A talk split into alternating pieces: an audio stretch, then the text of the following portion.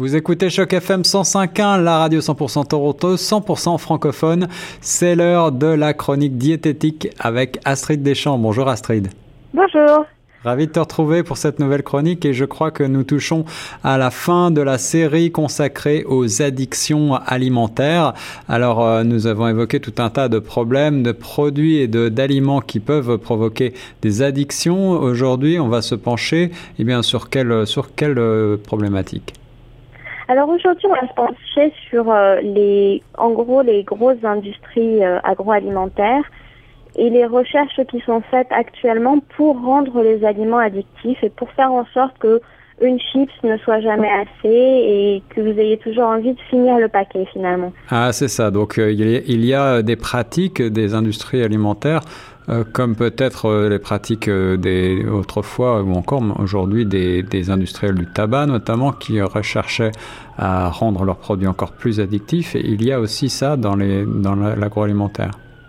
Tout à fait. C'est un groupe qui, qui a une, euh, un budget énormissime hmm. euh, qui, qui, rivalise euh, réellement avec certains pays, le PIB de certains pays, et qui a réussi à s'attaquer notamment aux organismes de santé dans le monde et à faire en sorte qu'il n'y ait pas de régulation sur beaucoup de leurs produits parce qu'ils ont les moyens de le faire. Donc c'est c'est vraiment à ne pas prendre à la légère.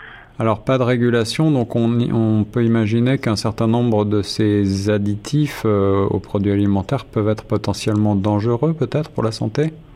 Tout à fait, tout à fait. Donc j'en ai sélectionné quelques-uns, il y en a énormément. Et, euh, c'est vrai que plus, plus j'avance dans mes recherches et plus je me dis que finalement euh, c'est trop de molécules à donner individuellement c'est des noms un peu barbares euh, qui sont difficiles à retenir de toute façon. Mais on voit qu'ils sont très très présents dans certains types de nourriture. Alors justement, peut-être plutôt que d'évoquer euh, des noms barbares de molécules qu'on aura du mal à, retenir et à retrouver sur les paquets, souvent écrits en tout petit, euh, et bon, peut-être qu'on peut même se dire que certaines de ces molécules ne sont pas mentionnées sur, euh, les packaging. alors quel type de produits, quel grand type de produits sont concernés par ces pratiques des industriels agroalimentaires qui donc ajoutent des additifs? Alors le premier que je vais vous citer, c'est un peu le plus controversé. Euh, ça va être sur les viandes euh, telles que les charcuteries, bacon. Mhm. Donc les euh, viandes transformées, quoi. Voilà, les viandes transformées. C'est un petit peu controversé parce que le l'additif en question, ce sont les nitrites qui en eux-mêmes ne sont pas dangereux pour la santé, mais qui deviennent dangereux une fois qu'ils sont métabolisés, en fait. D'accord. Donc une fois qu'ils sont ingurgités dans l'organisme, c'est ça? Voilà, une fois qu'ils sont dans l'organisme. Et euh, on a pu euh, associer euh, notamment le, bacon avec une augmentation des risques de cancer du foie et cancer de l'estomac. Des cancers qui, on le sait, sont particulièrement agressifs. Voilà. Alors le bacon, euh, le, bacon, malheureusement, qui est si populaire au Canada, tu nous dis que potentiellement peut être euh, bourré d'additifs. De nitrites, voilà, et euh, donc qui sont qui sont controversés encore une fois puisque les nitrites en eux-mêmes ne sont pas cancérigènes, c'est leur interaction avec l'organisme. D'accord. Est-ce que tous les tous les bacons sont concernés ou est-ce qu'on peut trouver des bacons entre guillemets sans nitrites? Alors, il y a eu une étude qui a été faite pour enlever les nitrites de certains bacons et bien sûr, euh, qui se retrouvait beaucoup moins populaire puisque ça contribue au goût. Ah, d'accord.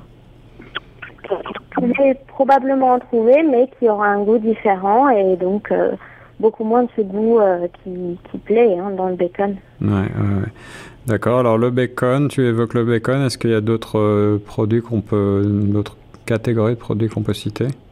Alors, euh, une catégorie euh, particulièrement intéressante, je trouvais personnellement, c'était le popcorn euh, qu'on fait au micro-ondes. Ah oui, ah oui, oui, oui. Et qui contient des arômes artificiels de beurre. Donc, ce n'est pas du vrai beurre. Voilà, et c'est cet arôme artificiel de beurre qui est lié avec une maladie qu'on appelle popcorn lung. Et donc, parce que ça touche principalement les gens qui travaillent dans, des, dans l'industrie. D'accord, donc les, les, ouvriers qui travaillent dans les usines qui traitent ces pop-corn. Voilà. Donc popcorn lung, donc ça, ça, touche les poumons des, finalement des, des, des employés. C'est ça, c'est une molécule qui est extrêmement volatile et donc qui, euh, qui touche les poumons, mais euh, apparemment qui aussi irrite la peau et les yeux. Mhm. On, sait, c'est vrai que lorsqu'on fait ce type de popcorn au micro-ondes, souvent il y a une odeur un peu particulière. Euh, j'imagine qu'il s'agit probablement de produits dérivés et d'additifs qui se dégagent et qui peuvent être potentiellement dangereux. Est-ce que tu as d'autres produits qui contiennent ces additifs que tu voudrais citer? Sur cet additif en particulier, bon, vous pouvez, vous pourrez le, retrouver euh, de toute façon. Ce sera marqué sur le paquet euh, arômes artificiels de beurre, mais en règle générale, les arômes artificiels sont plutôt liés avec des problèmes pulmonaires, des problèmes d'irritation de la peau et des yeux. D'accord, donc tu vraiment tu les tu les déconseilles quoi. Ah bah en petite quantité, si ça vous arrive d'en manger une fois par mois, une fois par an, ça va pas être un problème euh, systémique. Mais si vous êtes exposé tous les jours, que vous avez tendance à faire ce genre de snack tous les jours, mhm. ça peut effectivement euh, poser des problèmes. D'accord, d'accord. Euh, D'une manière générale, j'ai l'impression qu'on parle essentiellement, bien sûr, de produits transformés, puisque ce sont des produits industriels, ces produits qui contiennent des additifs qui, qui, qui rendent euh, encore plus euh, attractifs, encore plus euh, pour lesquels on, ça développe des addictions justement. est-ce que mhm. est-ce que tu as d'autres d'autres produits que tu voudrais citer? Donc le dernier que je voudrais citer dans les additifs, euh, je vais pas vous donner le nom parce que c'est vraiment barbare, mais c'est euh, c'est ça a été rendu très très populaire entre guillemets euh, du fait que c'est le même euh, composant qui est utilisé dans les tapis de yoga. Ah oui, d'accord. Donc une sorte de, de plastique finalement. donc c'est c'est une un dérivé de silicone. D'accord, de silicone, ouais et euh, qui donc bon on va s'en douter qui est relativement mauvais pour la santé. Oui, bien sûr. Et qui est utilisé énormément dans les fast-foods. Donc euh, tous euh, les fast-foods que vous pouvez imaginer, mm. McDonald's, Wendy's, etc., mm. etc. Mm-hmm. c'est beaucoup utilisé puisque ça va permettre de conserver la nourriture plus longtemps. Alors ça, c'est utilisé dans, dans quoi? Dans les dans les les frites, les, euh, tous les produits des, des fast-food? Euh, Alors particulièrement dans les produits à base de poulet, donc qui malheureusement paraissaient un peu plus sains, mais en fait hmm. euh, qui permet de donner une texture entre guillemets plus, plus aguichante. D'accord, je vois. Donc se méfier en particulier finalement du poulet au fast-food. Eh voilà des, des, bonnes recommandations pour essayer de manger un peu plus sain et d'éviter ces produits, euh, outre euh, le fait qu'ils développent des addictions, ils sont surtout potentiellement dangereux et cancérigènes, tu l'as évoqué. Donc euh, merci beaucoup Astrid pour ce point une nouvelle fois sur les addictions à la nourriture. Mais de rien, je voulais aussi aborder donc le, certaines des pratiques qui sont faites, c'est pas forcément avec en rajoutant des additifs. Oui mais euh, ça va être euh, en changeant la, comment dire, la façon dont les aliments interagissent avec l'organisme.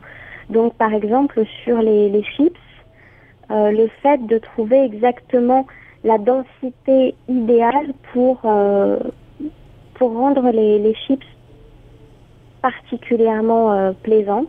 D'accord. Ou bien alors de trouver cette texture idéale qui fait que dans le cerveau associe l'aliment avec un aliment qui n'a pas de calories. Alors que ça va être quelque chose particulièrement gras, particulièrement salé. Et aussi euh, une dernière pratique qui est euh, qui est commune en fin de compte, ça va être de trouver un mix exact de sucre, sel et graisse qui fait que l'aliment a un goût particulier. Essayez d'avoir un goût particulier en fait qui va donner à votre cerveau ce signal que vous en avez eu assez. Donc, comme le cerveau ne reconnaît rien en particulier, il va continuer de manger, continuer de dire bah, il faut plus de quelque chose. Ah on joue vraiment avec notre cerveau et on essaie de manipuler euh, notre, notre, euh, nos récepteurs habituels pour, pour toujours nous faire manger plus de, de ces produits. Oui, c'est vraiment ça. Merci Astrid, merci beaucoup pour ce nouveau point. On va essayer de faire attention, de suivre tes conseils et d'éviter tous ces produits. Et pas de rien et profitez bien des fruits et légumes d'été parce que c'est vraiment la saison où c'est délicieux. Merci Astrid, on se retrouve la semaine prochaine pour une nouvelle chronique. Oui, à la semaine prochaine. Très bonne semaine et nous reste sur Choc FM 105.1.